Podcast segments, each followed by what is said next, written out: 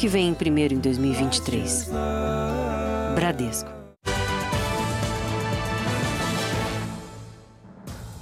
Olá, Bate. Bom feriado a você e a todos. Sejam bem-vindos ao Jornal da Record. Governo retira Correios e outras estatais do programa de privatização. E começa na semana que vem a campanha nacional de vacinação contra a gripe.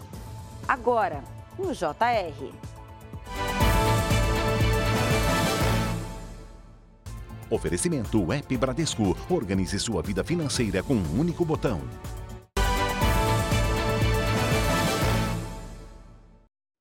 O governo federal retirou os Correios e outras estatais dos programas voltados à privatização.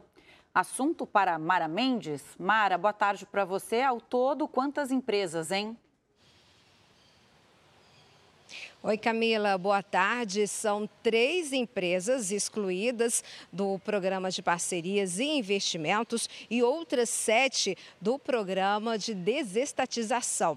Na prática, isso significa o fim da privatização, o fim do processo de privatização e de parte dessas empresas, que começou em 2019, no governo Bolsonaro. O Ministério das Comunicações informou que um dos objetivos do governo é ampliar os investimentos nas estatais. Só para citar algumas empresas, como você havia falado, estão incluídas aí os estão, excluídos, estão incluídos os Correios, a Telebrás e a EBC. Camila. Tá certo, Mara. Até daqui a pouco.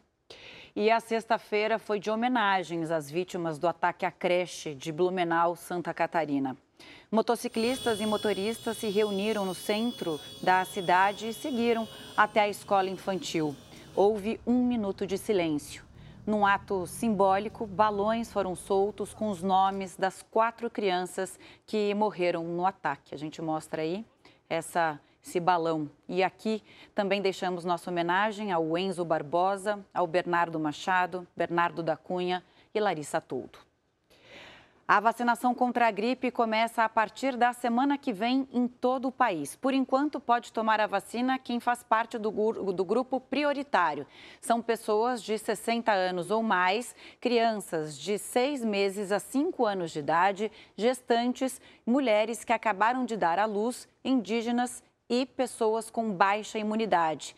O Ministério da Saúde pretende vacinar quase 82 milhões de pessoas, isso só nessa primeira fase.